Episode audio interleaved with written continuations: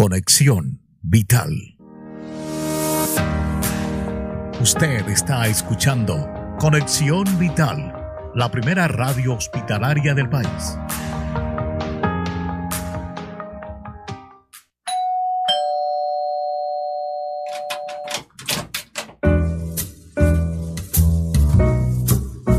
Otro invitado especial ha llegado a Cita Médica para contarnos la importancia de una vida sana por conexión vital. Bienvenidos. Estás escuchando Cita Médica.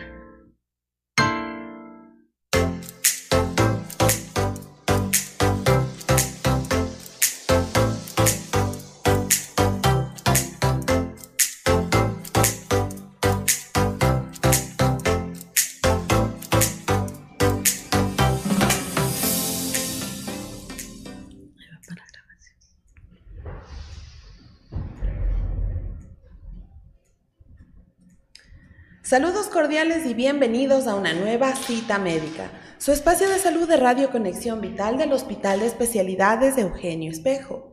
El día de hoy, 24 de enero, es el Día Mundial de la Lepra. Se conmemora a nivel de todo el mundo y precisamente tiene el objetivo de concienciar sobre una enfermedad que muchos tal vez creen extinta. En todo el mundo se notifican 210.000 nuevos casos anualmente, de los cuales 15.000 son de niños. Por otro lado, se estima que hay entre 3 a 4 millones de personas que ya se han curado, pero que tal vez tienen algún grado de discapacidad. La lepra se encuentra en 127 países con un 80% de casos, sobre todo en India, Brasil o Indonesia precisamente para hablar el tema, pero más allá de profundizarlo clínicamente, sino más bien llegar con un mensaje a la sociedad, el día de hoy contamos con la participación de la doctora Victoria Santofimio. Ella es responsable y especialista de la unidad de dermatología de nuestra Casa de Salud y con ella dialogaremos este tema en un primer momento. En lo posterior también nos es grato informarles que contaremos con la participación de uno de nuestros pacientes. Muchas gracias a los dos por esta acogida aquí al programa Cita Médica y doctora, bienvenida. Em, ¿Cómo está mi querida Jessie? Es un gusto nuevamente compartir con usted y con todos los radio escuchas.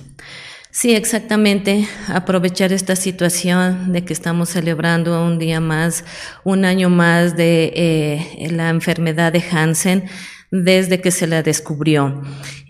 No queremos profundizar, como usted bien lo dijo, Jesse, en la cuestión clínica, en la cuestión de manifestaciones como tal del Hansen, sino que más bien queremos llegar como un mensaje a la sociedad, porque todavía tenemos muchas situaciones eh, sociales como de salud pública como tal de esta enfermedad, y a eso queremos llegar al corazón de todas las personas que nos están escuchando el día de hoy. Precisamente esa es la intención que tenemos en este día, porque a veces el desconocimiento nos hace actuar de formas indebidas en sociedad y eso es lo que queremos nosotros limitar. Sin embargo, siempre es importante partir de el, contexto en general y conocer de qué se trata, en este caso, de qué se trata la lepra y cuáles serían las formas de transmisión. Sí, esto es importante. Eh, la lepra es una infección bacteriana crónica que afecta en especial a la piel y al tejido nervioso, a los nervios.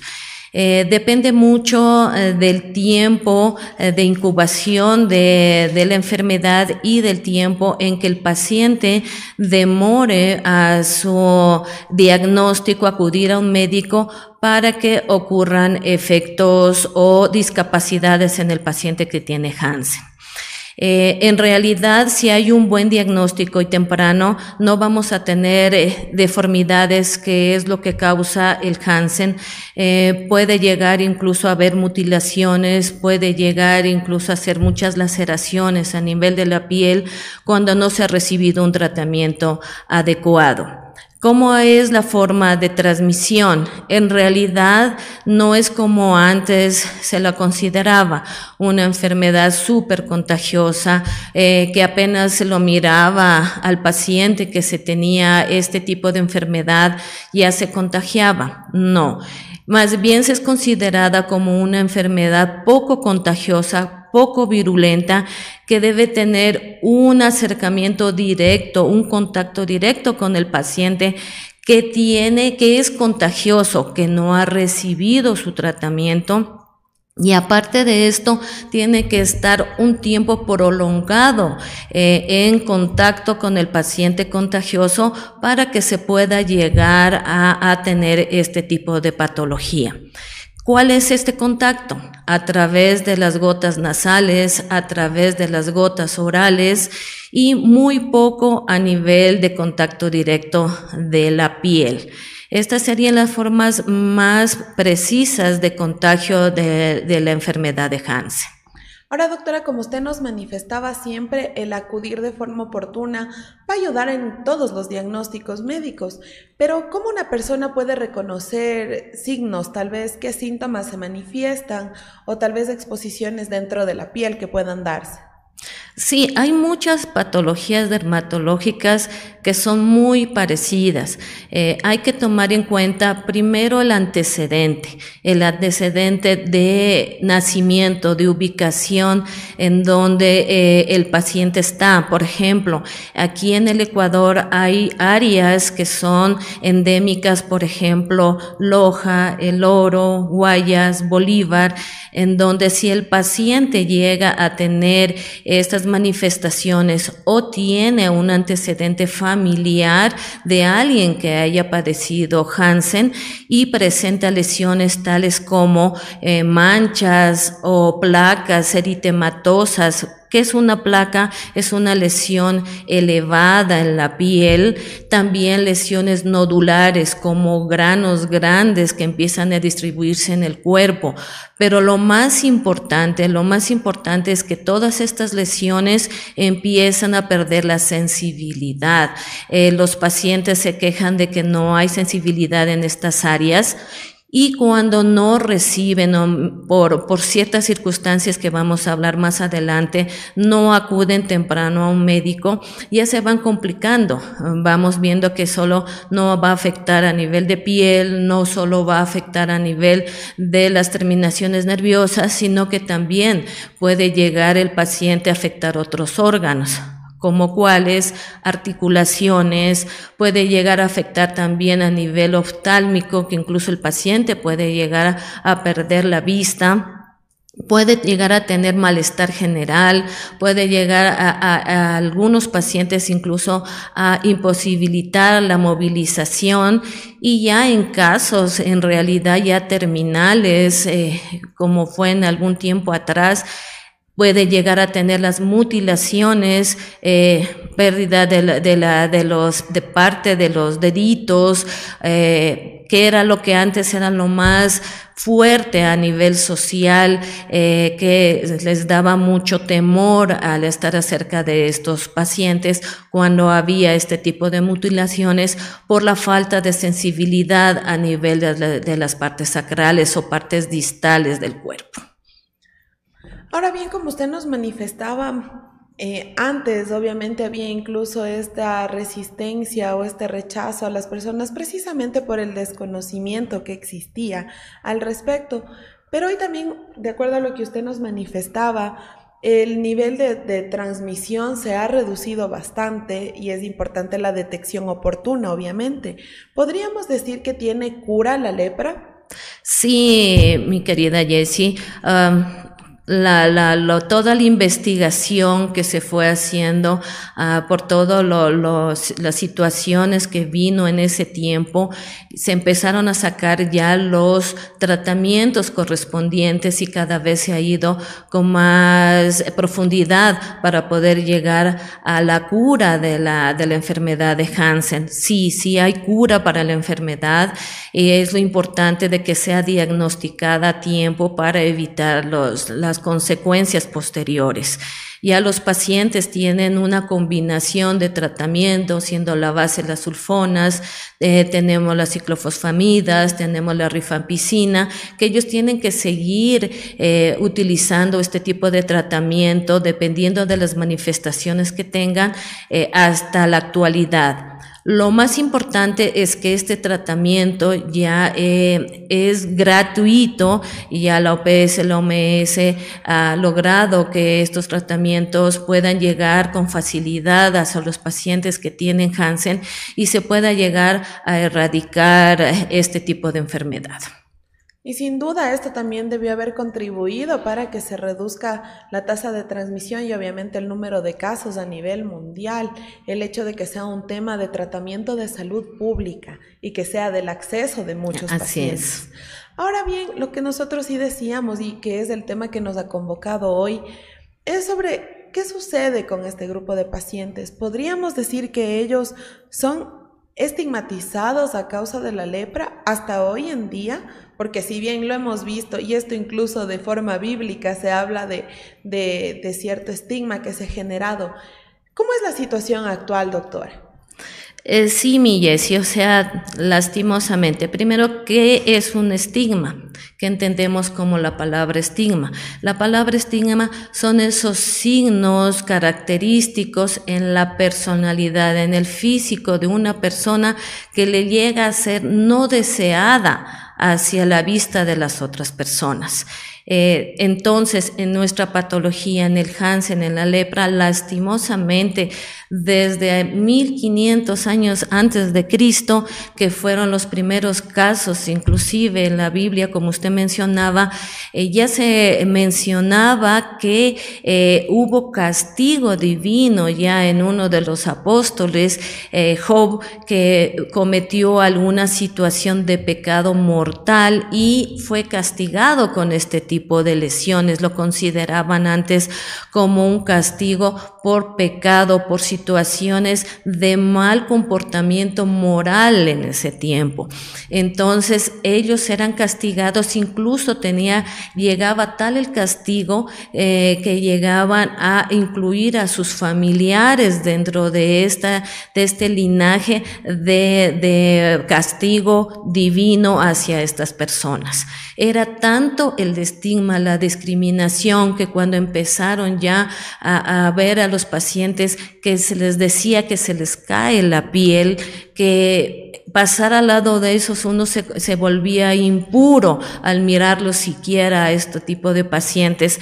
¿Qué es lo que hicieron en ese tiempo? Ya empezaron a llevarlos, a ahuyentarlos, a ponerlos en un sitio alejado de la sociedad, a que nadie los regrese a ver, a que nadie esté en contacto con estas personas, incluso los vestían de una cierta manera para que las personas que estén cerca los reconozcan y que nadie se acerque a este tipo de personas. Entonces, ya desde ese tiempo empezaron a ponerle ese estigma, esa forma de que nadie puede estar cerca de un paciente de lepra. Inclusive en ese tiempo eh, se podía haber confundido tantas lesiones dermatológicas, pero le miraban con alguna lesión en piel y ya creían que era un paciente leproso y lo rechazaban y lo humillaban y lo botaban fuera de la, de la ciudad. Llegó un tiempo en que fue avanzando en la historia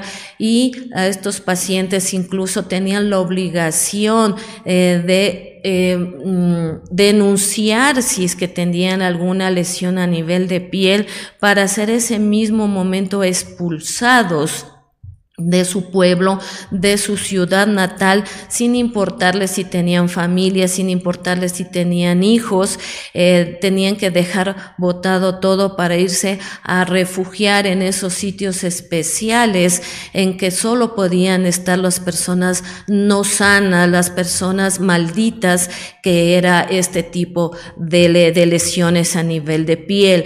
Y nunca se llegaron a tomar en cuenta de que era una enfermedad bacteriana y que tenía cura y que nadie era, que no era esto un tipo de pecado ni castigo divino que tenían estos pacientes. Eh, llegaban los sacerdotes que eran ya denunciados un paciente hasta con campanitas haciéndoles pasar por toda la ciudad, por todo su por todo su, eh, eh, su mundo, sus familiares, sus eh, vecinos, para que sepan que este paciente fue contagiado de este castigo divino, ¿no? Entonces, eh, desde ahí ya empezó este rechazo y lastimosamente se ha ido profundizando a pesar de que haya habido eh, tanta situación de información que se queda corta, eh, esa, esa, situación de rechazo a sus pacientes que dicen que, tiene, que tienen lepra. y entonces lleva a muchas situaciones sociales eh, de ni siquiera mm, lograr identificar correctamente esta patología y lo que lleva a un retardo en el diagnóstico. Actualmente estoy refiriéndome a eso, Jessie, que se llega hasta tal punto que se ha venido esa historia eh, tan fuerte que los pacientes actualmente si ven alguna situación de esto les da susto, les da temor a acercarse a un centro de salud, a una unidad médica y que les digan que tiene lepra, ese miedo del rechazo, entonces se disminuye, quedan muchos casos subdiagnosticados y por lo tanto estos pacientes no llegan a recibir su tratamiento adecuado y a tiempo. Es el miedo al rechazo entonces el que le limita al paciente a buscar la ayuda oportuna del tratamiento. Y esto sumado al desconocimiento de que hay un tratamiento que le puede ayudar a curar, a mejorar su condición de vida. Entonces, justamente por ahí es donde queríamos nosotros llegar. Si es el mismo paciente el que detiene su oportunidad de mejorar y de tener un tratamiento adecuado, tenemos realmente un problema de salud y obviamente es desencadenado desde la misma actitud del paciente. Ahora, desde su experiencia, doctora, ¿existen algún buen número de personas que tienen quizá estas actitudes o estas conductas estigmatizadas que le evitan buscar la ayuda oportuna? ¿Tenemos bastantes casos de eso? O sea, todavía hay muchos casos, ¿no? Eh, hay estas actitudes, como le indicaba, eh, de, de decir, no, cuál va a ser eh, su actitud de la gente que me rodea, de la gente de mis amigos, si llegan a enterarse que yo tengo este tipo de enfermedad, me van a rechazar, me van a, aislar, eh, me van a botar del trabajo, eh, no van a querer estar cerca mía en la cuestión más, se puede decir, de círculo de amigos, en círculo familiar hay muchas personas que sí, ¿no? A pesar de que ser su, de ser su familia, eh, se lo rechazan, ya no quieren seguir siendo parte de la familia, igual lo pueden aislar y entonces ese miedo le lleva aún. Eh, hay el tratamiento, se les ha hecho muchas campañas en relación a estos sitios donde más es zona endémica. Eh, ha, habido mucha preocupación con la OPSMS. Hay, hay ciertas campañas para evitar que haya esta vulnerabilidad a los derechos humanos, porque esto se considera como una vulneración a los derechos humanos.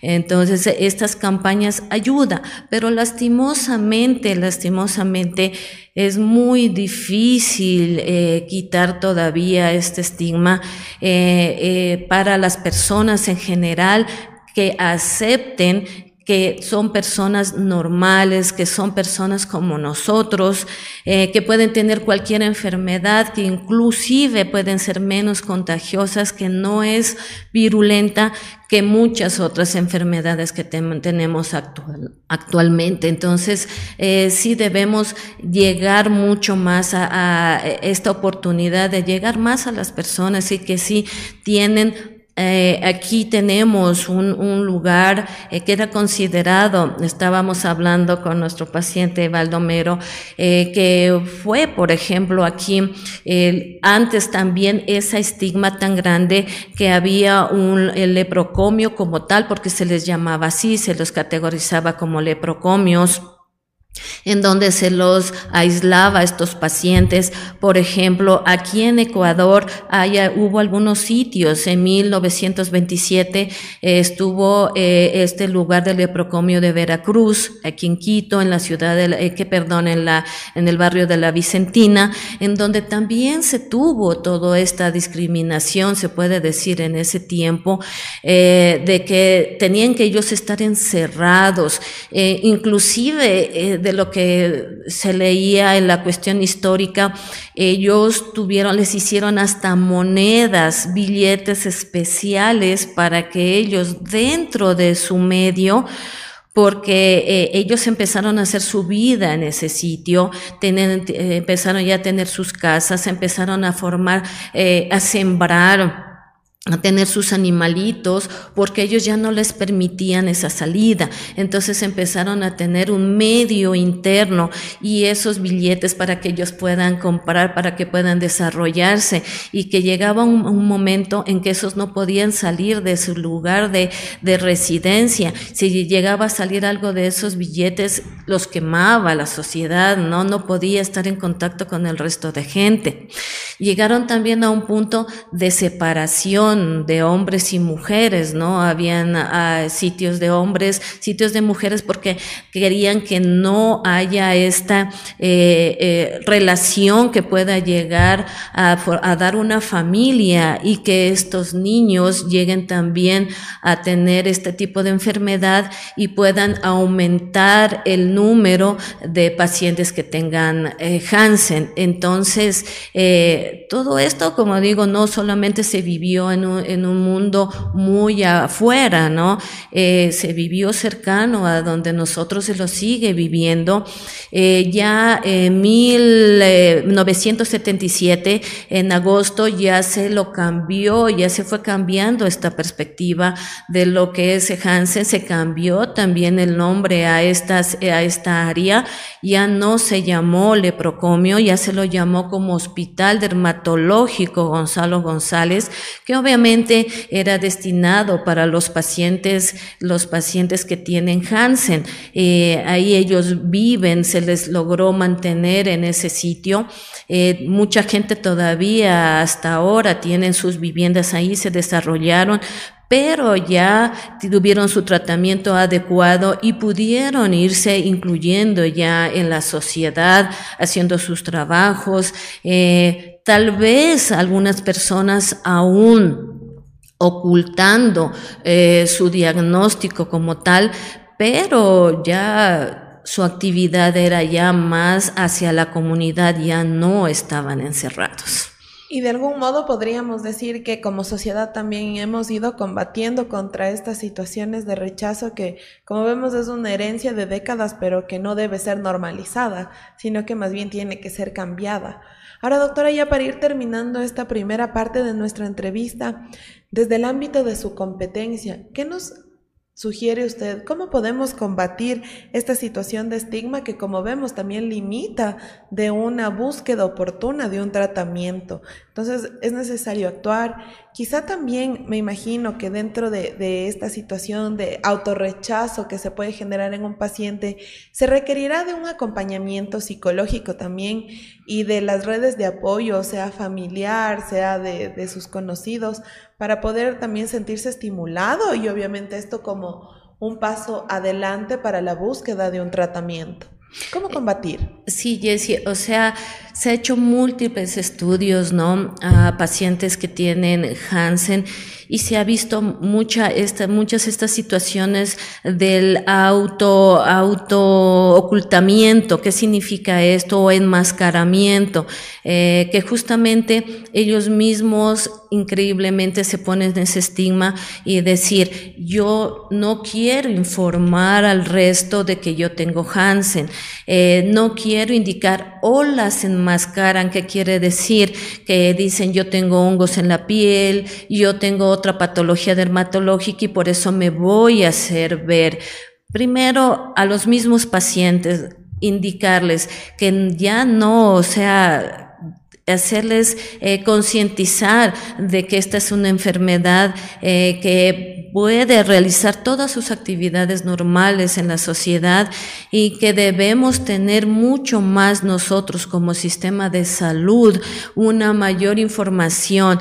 Tal vez se ha quedado a pesar de que celebramos cada año lo que es la lepra, eh, no llegamos a mucha gente a indicar, es como que se lo hubiera dejado atrás, eh, como que ya no se le hace caso a la lepra y deberíamos concientizar más, muchas más campañas, mucha más información de lo que es el Hansen y, y así, yo sé que para muchas personas va a ser muy difícil todavía aceptar esto, pero estamos con gente nueva, gente joven que creo que con ellos podemos ir trabajando para ir logrando quitar esta, esta, esta forma de pensar hacia nuestros pacientes eh, de cáncer, dejar de que sea invisible porque se ha convertido eh, la lepra en una enfermedad invisible, de que no queremos que salga la luz, de que no queremos que se enteren que hay esto. No, verle, concientizar, como digo, a las personas que van saliendo y decir esto es así, la enfermedad no es contagiosa podemos tener en contacto y así lograr que estos pacientes eh, puedan llegar a tener su tratamiento adecuado y oportuno, ser aceptados y de esta manera evitar tantas complicaciones en nuestros pacientes, darles ese calor humano, darles esa ayuda y sí, una ayuda psicológica, porque eh, tener solamente el hecho de que a uno le digan me voy a otra patología que uno le digan que tiene cáncer, es algo parecido a que le digan usted tiene lepra y, va, y cómo me, me, voy a llegar a incluir en la sociedad. Entonces sí necesitamos una ayuda, una orientación y hay muchos institutos que pueden ayudarnos. Nuestro hospital primero tiene muy buenos profesionales, psicólogos, psiquiatras que nos pueden ayudar a que los pacientes eh, puedan autoidentificarse ya como pacientes eh, que ayudan a la, ciudad, a la sociedad y que son un punto clave también para salir adelante. Se han dado pasos importantes, sin embargo, tenemos que seguir dándolos y esto no se va a lograr sin el apoyo de toda la gente, de toda la comunidad, de la búsqueda y del acceso a una información adecuada para poder comprender, también eliminar ciertos mitos y esto seguramente nos va a ayudar a dejar este, esta idea de rechazo o de autorrechazo que se puede dar en los pacientes. E incluyo, perdón, me faltaba mi Jessie, incluso hasta en el mismo personal sanitario.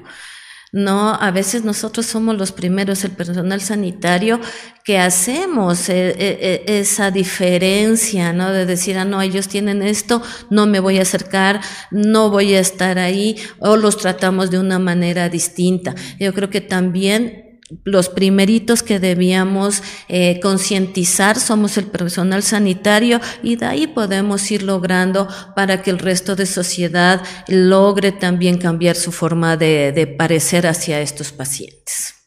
Entonces tenemos que seguir avanzando con ello como le digo, desde diferentes ámbitos, ¿no? Desde los diferentes ámbitos en los que nos podemos desenvolver. Doctora, le agradecemos mucho por sus aportes y vamos a irnos a una primera pausa. No sin antes recordarles que ustedes pueden revisar el contenido completo de esta entrevista en nuestra cuenta oficial de Facebook como arroba R Conexión Vital y también en arroba H Eugenio Espejo. Del mismo modo, en YouTube como Hospital de Especialidades de Eugenio Espejo y en Spotify como Radio Conexión Vital. Precisamente estamos hablando de la necesidad de informarnos, así que este espacio está pensado justamente en ello, informar a la comunidad sobre temas de salud. Regresamos en breves minutos.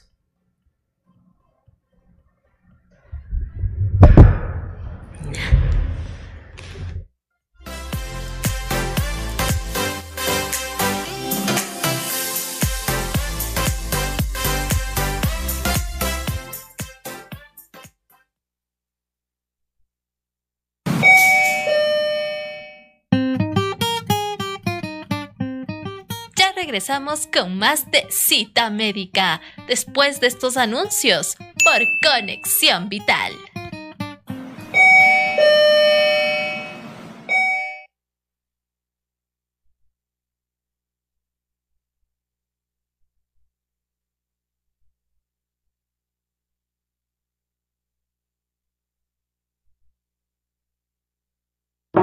Yo vine al hospital porque no podía comer no me pasaban los alimentos, no tenía miedo de quedarme asfixiada. Me tenía miedo de morir. Yo me llamo Blanca Tipantaxi. Tengo 67 años, los doctores me vieron. Me operaron el bocio, pero la molestia continuaba. Me mandó a hacer un examen, me salió que tenía acalasia tipo 3. El doctor me dijo que me iban a hacer una operación robótica y, y todo bien. Agradecida por mejorar mi vida, dice mi hijo, es una satisfacción, madre. Es dar gracias a los médicos, a Dios, a todo el mundo que le ayudó con eso porque nos sentamos todos a comer y ya no necesito ni el agua. Yo lo único que les puedo decir a los médicos en general es decirles que muchas gracias porque a mí me atendieron de la mejor manera.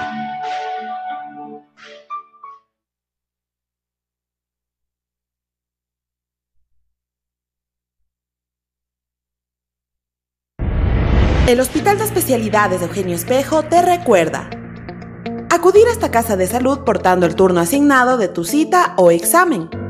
Puedes presentar el turno físico o en tu dispositivo móvil, que será verificado al ingreso.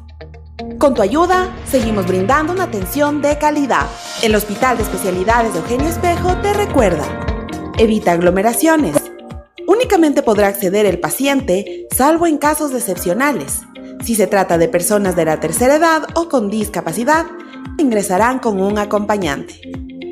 Con tu ayuda, seguimos brindando una atención de calidad.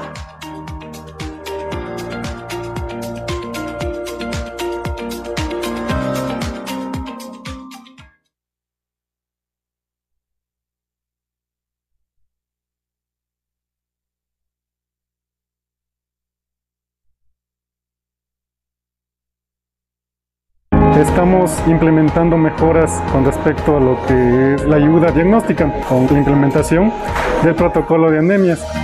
Tiene como objetivo identificar las anemias de forma temprana, evitar que el paciente pierda tiempo y ayudar también con datos útiles a los médicos para que puedan tratar y diagnosticar esta enfermedad. El algoritmo está hecho para pacientes que vengan por primera vez y se detecte que tienen eh, anemia. En el mes de noviembre que recién implementamos, tuvimos como 25 pacientes en los cuales ya fueron beneficiarios de este protocolo. Queremos utilizar conscientemente los recursos que tenemos, la tecnología y las pruebas que nosotros hacemos.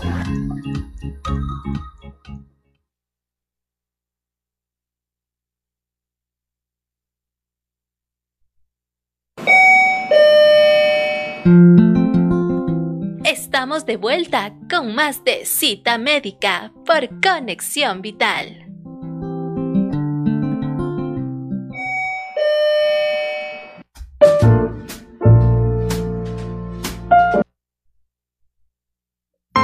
Estás escuchando Cita Médica.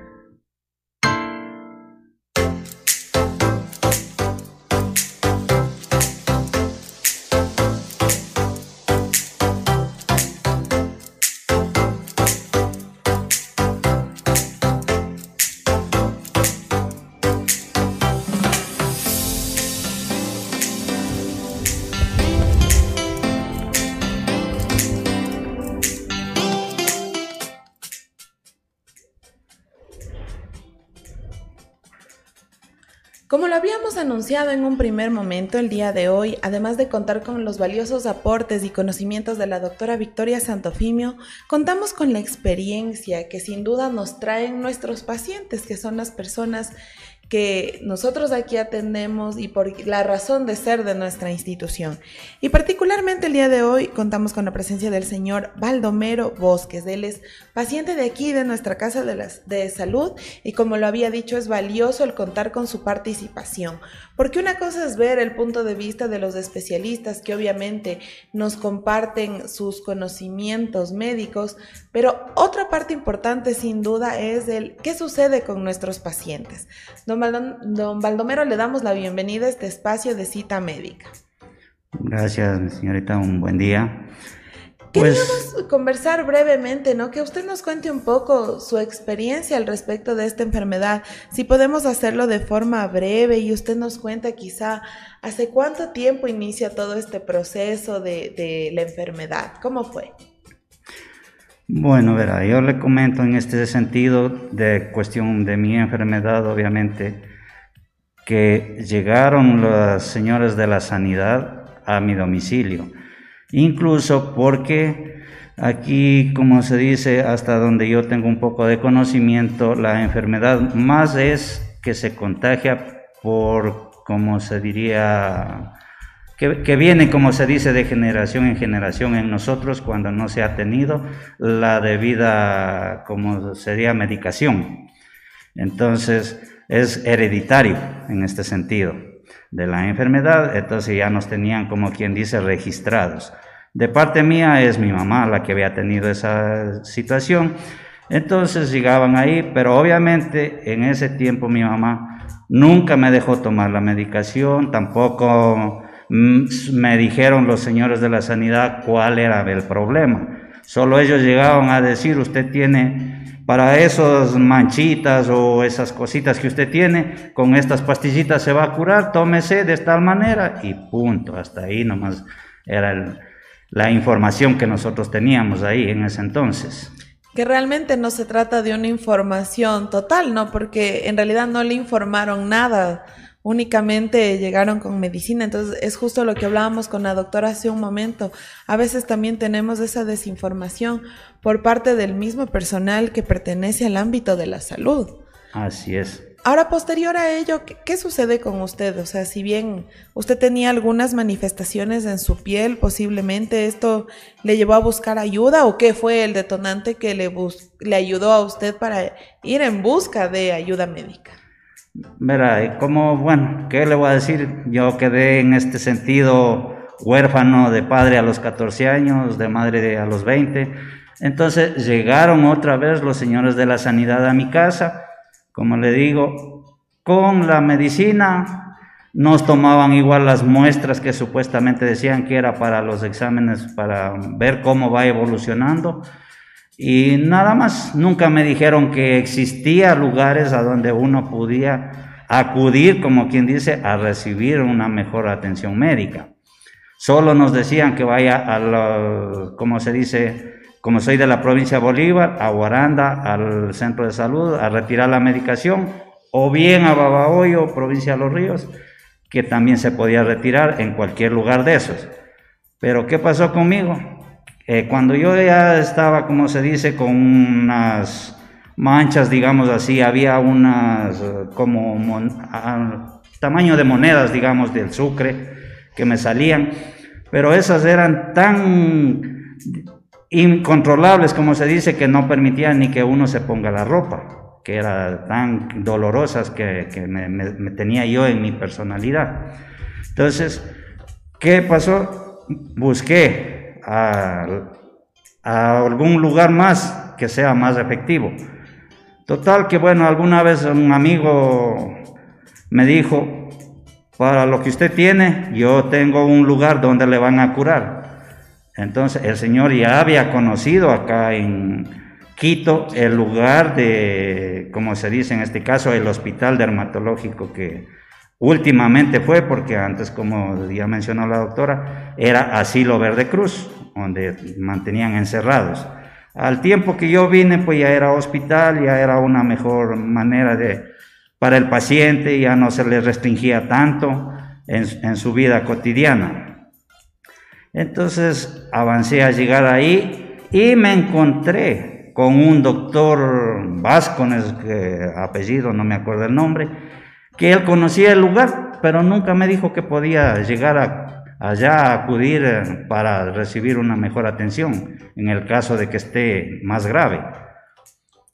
Ahora, ¿qué sucede? Bueno, en el momento que usted ya llega, en todo caso fue con la ayuda de un, un, conocido suyo que le pudo direccionar de algún modo, que es quizá también una de las limitantes que tenemos, ¿no? La falta de información a dónde podemos acudir en busca de ayuda médica.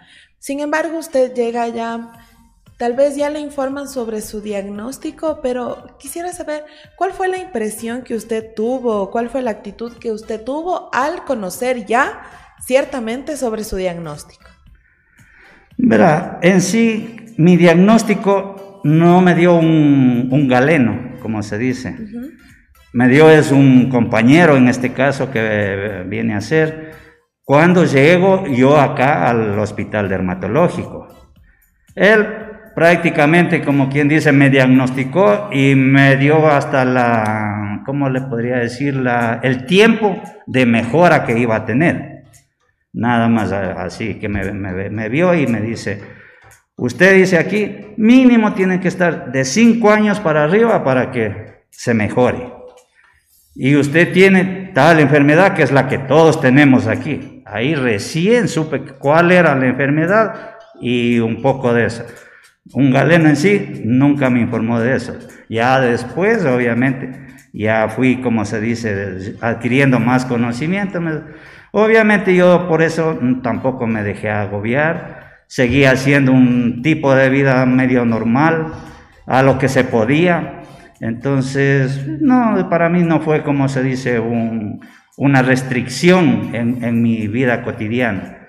Dando gracias a Dios, mis familiares tampoco me, rechazaron. Entonces sí tuve el apoyo un poco de ellos, como hasta hoy mismo. Entonces yo he vivido más, una vida más tranquila, digamos así, a, más que de, algunos compañeros míos que llegaron. Las familias le dejaron, se abandonaron, ellos nunca pudieron volver a sus hogares. Total que, como quien dice, hasta de la pena fallecieron, porque no tuvieron ese mismo apoyo, en este caso que yo.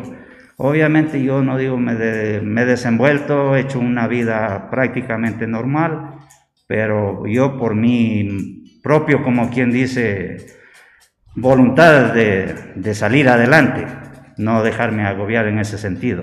Y sin duda que esta actitud ha favorecido mucho también para usted, para incluso para el tratamiento que va recibiendo. Es lo que decíamos hace un momento con la doctora. En un primer momento hay pacientes que generan desde su autorrechazo y peor aún si se trata de las personas allegadas que no le brindan este apoyo a su familiar para una situación que, para una enfermedad que lo que necesita es de, redes de apoyo, entonces de buscar también la, la ayuda oportuna. Entonces, como usted lo dice y lo ha visto, en otras personas. Esto ha sido más bien una forma de detener su proceso de avance en cuanto a su salud.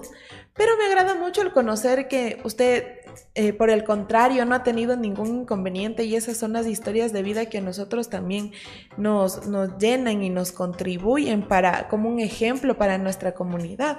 Ahora, don Baldomero, si usted nos cuenta brevemente a qué se dedica usted, en qué, en qué trabaja y más allá de eso, más allá de estos detalles, ¿no le ha generado ningún inconveniente en el desempeño de sus actividades cotidianas la enfermedad? Mm, eso sí, sí hay un poco, como se dice, de, de, inconveniente, como se dice un poco con la enfermedad, cuando todavía no está controlada. Porque cuando no tenemos la enfermedad controlada, tenemos las recaídas, que no es solamente las manchas y eso, nos viene con fiebres, con dolor de huesos, con dolor de tendones, con lo cual uno, eso sí que no le diría a nadie que les dé, porque no, es una que no se resiste uno a, estar, como quien dice, en pie. Pero obviamente también es eso, como le explico, en mi caso al menos puedo decirle que eso no me demoraba como decir días completos, no sé, porque sería porque ya tenía un poco ya la medicación también. Me demoraba es horas, así que me dolía y después ya me pasaba y ya estaba casi normal vuelta y así era sucesivamente todos esos ah, casi cinco años que así mismo me diagnosticó mi amigo en este caso. Claro. Efectivamente, como usted lo dice. Bueno, pero qué bueno contar con, eh, con la gente que se preocupa por usted. O sea, más allá de que conozcan la enfermedad, que se preocupe y le ayuda a buscar soluciones. Sí. Ahora, don Baldomero, bueno, ya para ir terminando esta intervención. Claro que sí, eh, doctora. bueno, eh, don, don Baldomero, él tiene su vivienda, como hablábamos anteriormente, en el hospital actual, eh, bueno, el Hospital Dermatológico Gonzalo González. Em, yo quisiera que nos cuente un poquito de su experiencia con los otros pacientes, porque no, usted, gracias a Dios, de una u otra manera, no tuvo tanta complicación. Eh, yo pasé por el Hospital eh, Dermatológico Gonzalo González y habían unos casos un poquito difíciles, complicados. Eh, pacientes que no tienen deditos, pacientes en la cuestión de úlceras, eh, como ya hay afectación eh, de los nervios, no hay dolor. Entonces yo sí quisiera que nos cuente un poquito cuál fue eh, o cuál es su forma de relacionarse y qué sintió usted a ver a sus compañeros con estas mutilaciones o con estas situaciones más complicadas que como vuelvo y digo, gracias a Dios usted no las tuvo. Mira, mi doctora, en ese sentido le puedo decir que cuando yo llegué ahí en el hospital, obviamente habíamos eh, más o menos un número, no me acuerdo exacto, pero como unos 80 pacientes, en los cuales obviamente ellos tenían unas úlceras que era terrible de verles a nivel de pierna, digamos, casi de la rodilla al tobillo les llegaba eso. Entonces, obviamente, sí, sí me hizo un poquito feo de verles, pero la cual, como os le digo, yo no me dejé agobiar por eso. Entre nosotros mismos nos atendíamos, nos curábamos, porque a veces no había la, la colaboración, como quien dice, de, personas con conocimientos eh, adecuados para, para eso.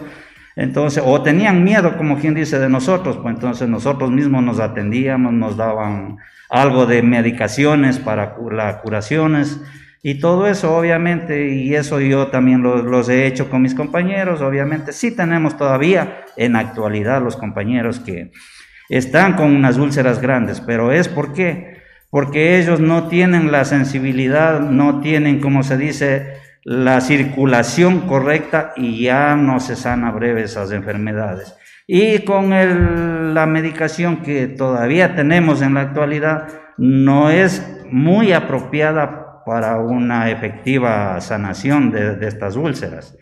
Entonces, debido a eso, todavía existen ahí unos compañeros, obviamente, claro, como hospital ya no existe, ya nos pusieron incluso ahí una nueva, un nuevo tipo de pacientes que son pacientes de adicciones, lo cual eso nos contrae muchos inconvenientes a nosotros porque esos pacientes obviamente no tienen mucho control, ellos hacen por ahí lo que, lo, que más pueden. Entonces nos ha generado mucho malestar a nosotros en ese sentido. Pero, de todas maneras, pues no digo mis compañeros ahí que ya están bastante de edad también avanzados, ellos ya no salen prácticamente, permanecen ahí encerrados, digamos así. Solo habemos unas dos o tres personas máximo que todavía podemos, como se dice, hacer algo en nuestra vida, salir adelante, seguir haciendo una vida casi normal, porque ahora como ya nos dijeron, que es, ya no, digamos, no nos dejan tener más compañeros ahí, lo cual yo quisiera en un futuro que eso sea solo para el paciente, porque esos predios de ahí es donado para el paciente. Y tener más pacientes, porque yo sé que en la provincia de Los Ríos tenemos unos pacientes en cuestión de indigencia, compañeros, que podríamos asilarlos ahí y que tengan una mejor calidad de vida que ellos ya son asimismo abandonados de sus familias.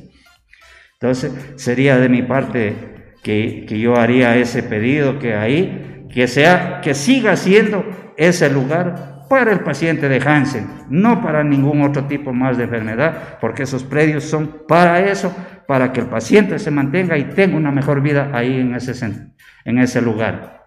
Y esperemos que a través de estos espacios, por ejemplo, podamos llegar con esa voz. Es importante conocer, como lo había dicho, el criterio del paciente, porque quizá desde el otro lado no observamos estas necesidades que se presentan entre ustedes y que también suman al momento del tratamiento. Entonces no se trata solo de proporcionar un tratamiento médico, clínico, sino también el, el ambiente en el que se desenvuelve, en el ámbito psicológico. Entonces son algunos aspectos que inciden también dentro del el avance o el retroceso de su enfermedad.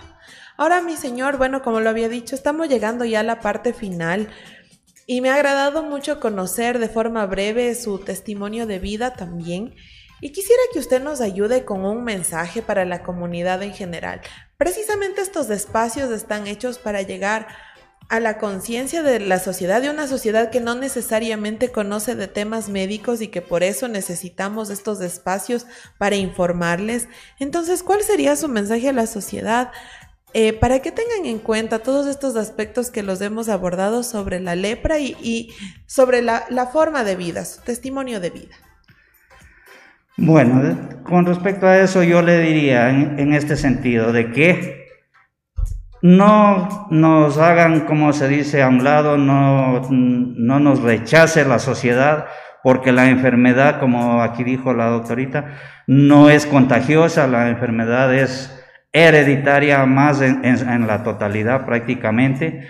Entonces no hay por qué temerle al paciente en este sentido. Y claro, yo diría mi mensaje sería es que haya más, como se dice, comunicación tal vez entre las autoridades del Ministerio de Salud con las autoridades centrales, en este caso gobierno y todo eso, para que haya, como se dice, un, se les pasa un conocimiento a la sociedad y todo eso de que esto no es ningún inconveniente para que la persona pueda desenvolverse en un medio, en cualquier ámbito laboral que pueda realizar. Al contrario, lo que queremos es motivar precisamente a que la gente que se encuentra en esta situación busque una ayuda oportuna, que no haya ese autorrechazo y mucho más del rechazo de las personas que están en su entorno. Bien lo había dicho usted, las personas que están junto nos pueden también sumar, quizá no por conocimientos médicos, sino porque nos ayudan a buscar ayuda para nuestras enfermedades. Señor Baldomero, ha sido un gusto poder contar con su participación el día de hoy y esperemos poderle ver en otra próxima oportunidad. Gracias, muy amable, un buen día y que no hay ningún inconveniente. Me avisa nomás que yo estaré presto para tratar de mejorar tal vez esta sociedad para tratar de que las familias no los rechacen a sus pacientes, para que no tengan ese inconveniente que hemos tenido algunas ah, anteriormente. E ir sumando esfuerzos, ¿no? Cada situación nos ayuda a ir mejorando. De igual forma, doctora, le queremos agradecer mucho por su participación y sobre todo por la sugerencia de este tema. Como lo habíamos dicho, sí, si bien el día de hoy estamos conmemorando esta fecha importante en el calendario de salud, más allá de tratarse de un día o de una fecha, se trata de una situación que como sociedad nos convoca a generar cambios en nuestra mentalidad y en nuestra forma de actuar. Muchas gracias, doctora. Así es, mi Jessie, muchas gracias por la invitación. Muchas gracias a mi querido Baldomero. Eh, son aportes muy pequeñitos, pero que ojalá nos ayude a ir cambiando nuestra perspectiva en la cuestión de nuestra sociedad. Muchas gracias nuevamente. Y precisamente eso es lo que queremos, llegar a ustedes como comunidad con estos temas de salud, para que sean de su fácil comprensión y por supuesto también para que nos ayuden a mejorar como seres humanos también al momento de, de encontrarnos, ya sea con la enfermedad o con personas que lo estén padeciendo y que nosotros seamos más bien un puntal en busca de ayuda médica oportuna. Y de esta manera llegamos a la parte final de nuestro programa. El día de hoy hablamos sobre los estigmas de la lepra. Ustedes pueden revisarlo nuevamente a través de nuestras plataformas en Facebook como arroba R Conexión Vital, en YouTube como Hospital de Especialidades de Eugenio Espejo y también en nuestra cuenta de Spotify como Radio Conexión Vital. Además les invitamos a revisar nuestra cuenta de TikTok donde encontrarán el tratamiento de estas enfermedades de forma breve para que sea de su fácil comprensión. Así diversificamos canales y llegamos a ustedes de mejor manera. Y de esta manera nos despedimos. Me despido Jessica Pazuño en la conducción hasta una nueva cita médica. Una excelente jornada para todos.